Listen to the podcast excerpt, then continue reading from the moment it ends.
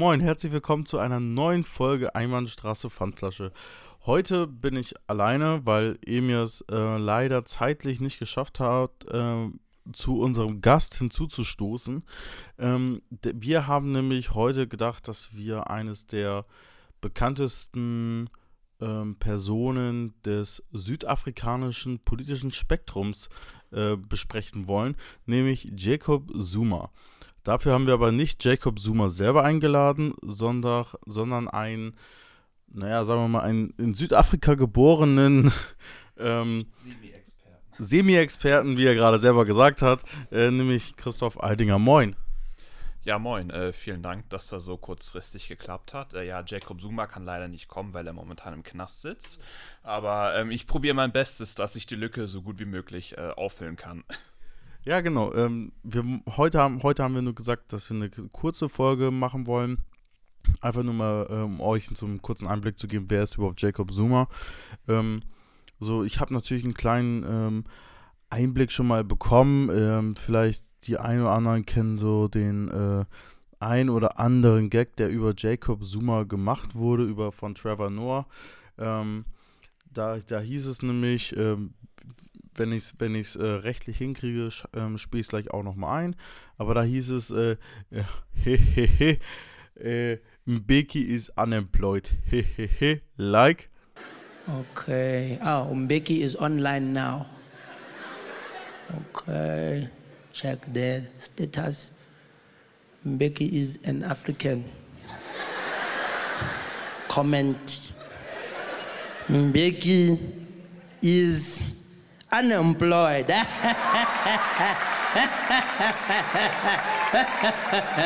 Send. like. ah, poke, poke, poke. Super poke. that guy, man, what's happening here? Parak, still no response. This guy is not serious.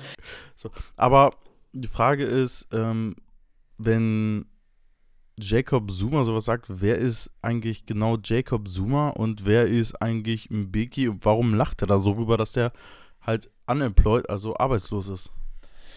Ähm, ja, ich, vielleicht soll ich das nochmal kurz erwähnen, die Szene ein bisschen äh, einsortieren. Und zwar ist es ein Gag von Trevor Noah, wo er praktisch ja Jacob Zuma darstellt, dass er morgens in seinem Präsidentenbüro äh, auf Facebook geht und dann irgendwie ja den Status von allen möglichen Facebook-Freunden, die er hat, durchliest.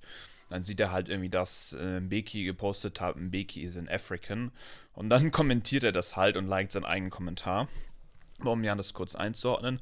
Also Jacob Zuma ist mittlerweile ehemaliger südafrikanischer Präsident. Ähm, der war von 2009 bis 2018 Präsident und Thabo Mbeki ist sein Vorgänger. Das ist äh, der, also er war der, äh, Thabo Mbeki war der zweite Präsident nach Nelson Mandela im Post-Apartheid Südafrika. Und die beiden kennen sich schon ein bisschen länger. Und zwar war so, dass Jacob Zuma ähm, bis 2005 äh, Mbekis Stellvertretender, also Vizepräsident war. Allerdings war es halt so, dass ähm, Mbeki ihn damals entlassen hat wegen Korruptionsvorwürfen. ähm, da kommen wir wahrscheinlich auch noch später ja. zu, zu, ähm, ja, zu Jacobs diversen Skandalen. Allerdings hat Jacob dann äh, an seinem Comeback gearbeitet, sage ich mal. Und diese Vorwürfe wurden dann zumindest offiziell, also rechtlich gegen ihn fallen gelassen. Und letztendlich hat er dafür gesorgt, dass Mbeki, also vor Ende seiner Amtszeit, also in Südafrika ist es so, dass Präsidenten zweimal fünf Jahre eine Amtszeit offiziell haben dürfen. Also wie in China. Eigentlich. Ja, eigentlich. Aber ähm, ja, ähm, äh, Jacob Zoom hat es dann geschafft, dass, ja, dass Mbeki vorzeitig in dem Sinne abtreten musste und er dann übernehmen konnte.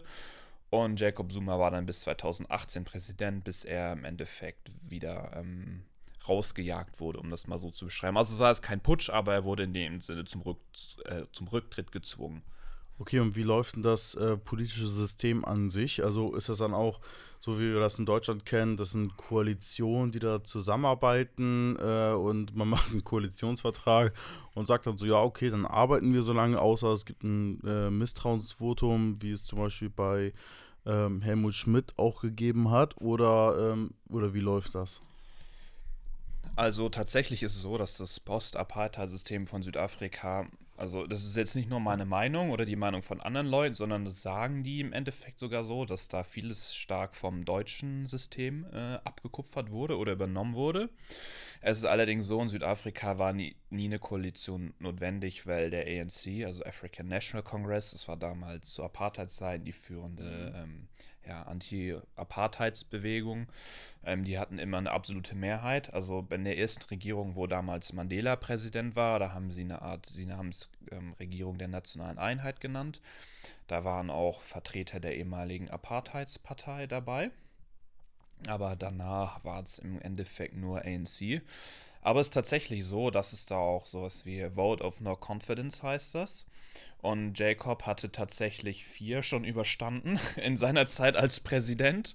Allerdings ist es dann einfach ja auch im ANC zu viel geworden. Und ähm, die, haben, die haben angekündigt, okay, äh, wenn du nicht zurücktrittst, gibt es ein neues, nochmal eins. Und es war klar, dass dieses Mal würde es nicht überleben.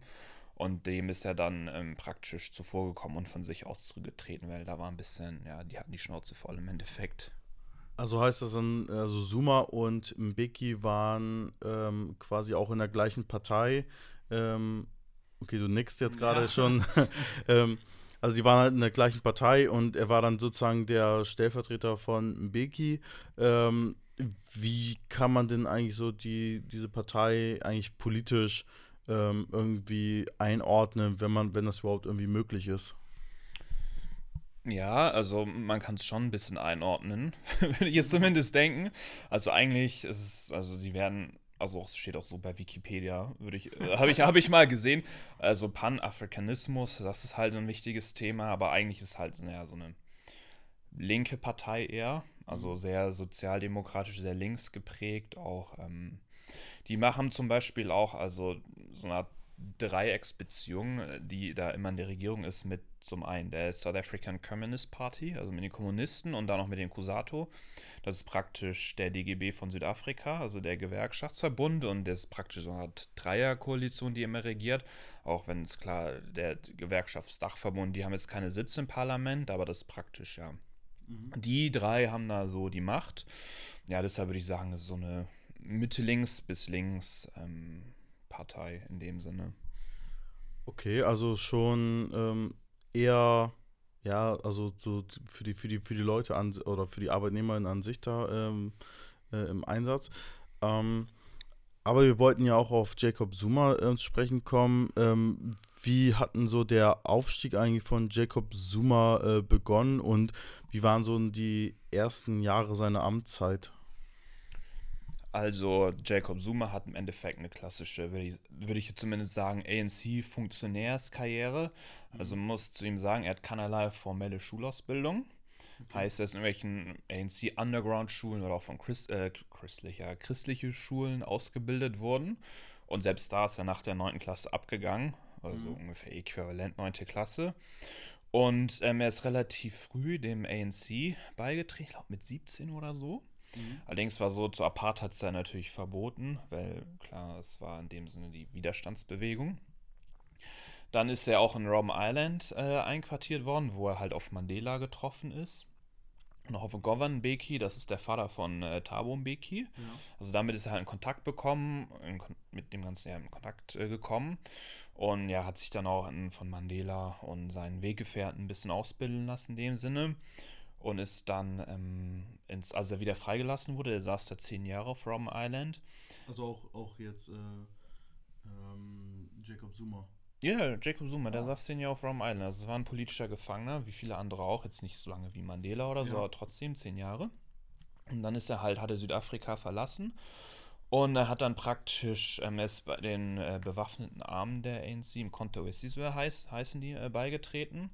Und er hat halt viele Untergrundaktivitäten organisiert und so, soweit ich weiß, war er der Chef von denen halt in Mosambik und hat da viele ja, paramilitärische Einheiten und sowas ausgebildet. Musste dann aber ähm, nach Sambia fliehen, weil ähm, die mosambikische Regierung, wie auch immer man das nennt, hatten, äh, hat dann Abkommen Mitte der 80er mit der südafrikanischen mhm. Regierung unterschrieben, dass sie da halt, also die mosambikische Regierung stärker vorgeht. Von da aus war er dann weiter im Untergrund Aber ja, natürlich, ähm, wenn du mit Leuten wie Mandela oder auch Govan Beki, also dem Vater von Thabo Mbeki, da im Knast saß, wenn du mit guten Beziehungen hast, dann bist du eine große Nummer im ANC, sage ich jetzt mal mhm. überspitzt formuliert. Ja, und darüber ging dann halt auch der Aufstieg, dass er dann irgendwann eine stellvertretender Generalsekretär war, während Mbeki halt ähm, ja, Präsident war. Und der hat sich dann, wie gesagt, als er in dem Sinne von Mbeki entlassen wurde, hat er halt probiert, den linken Flügel vom ANC und auch die Jugendorganisation, die nochmal ein bisschen linker sind, auf seine Seite zu ziehen und dann eben ja in Richtung Mbeki, ich will nicht sagen zu putschen, aber ihn halt ja, probieren zu verdrängen. So. Okay, und wenn man jetzt ähm, so seinen Aufstieg jetzt schon mal betrachtet ähm, und jetzt auch irgendwie seinen Werdegang äh, und jetzt sagt, er hat halt irgendwie Bildung genossen und ähm, ich werde es vielleicht auch jetzt gleich nochmal einspielen. Ähm, Amount of 939 939 million 3,060,000 close to a billion rand for the purchase of the land. The number of babies born HIV positive was reduced by 66% from 24,000 in 2008 to 8.2 uh, to 8.200 in 2011. So, also wenn ihr es jetzt gerade gehört habt, wenn ich es geschafft habe oder es gerechtlich geschafft habe, äh, hat man jetzt ja auch mitbekommen äh, mit diesem Zahlendrehern und auch den, sagen wir mal, sehr häufigen äh, Versprechern, äh, die ähm, ja die Suma irgendwie hatte.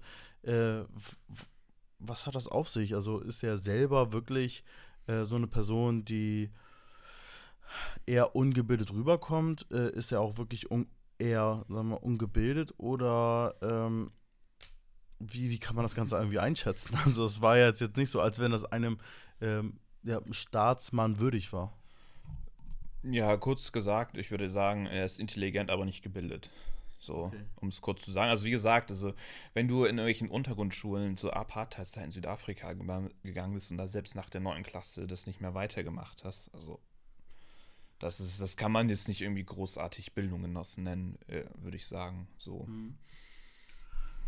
Okay, und jetzt auch so das Ende. Ähm, wir gehen jetzt mal auch schon so Richtung Ende, auch von Sumas Geschichte. Ähm, beziehungsweise, was hat, ne, sagen wir mal jetzt, wir gehen jetzt mal nochmal doch nochmal auf die äh, Erfolge oder auch die Missgeschicke von ähm, Zuma ein. Äh, was kann man denn jetzt auch sagen, während seiner Amtszeit waren so, sagen wir, vielleicht wirkliche Erfolge oder gab es halt eigentlich gar keine Erfolge und eher Misserfolge während seiner Amtszeit?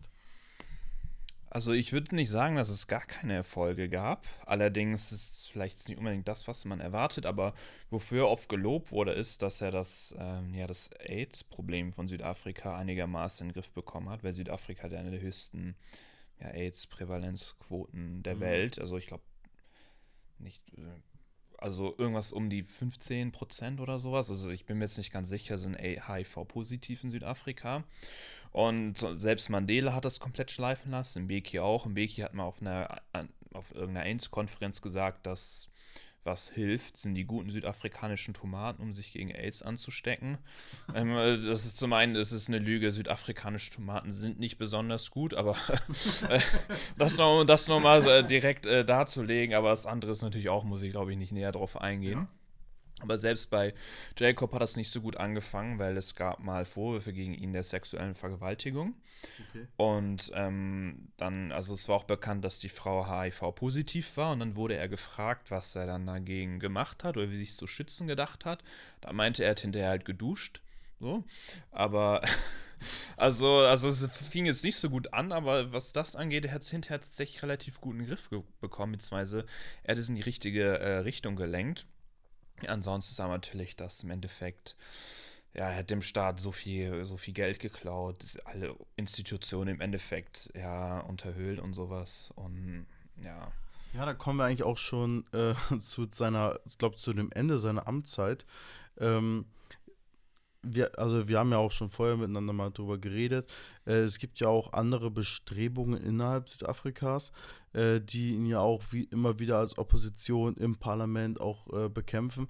Äh, was waren aber jetzt so wirklich ausschlaggebend, dass Jacob Zuma seine wir, politische Karriere nicht wirklich fortgesetzt hat, beziehungsweise wo kann man denn Jacob Zuma aktuell finden?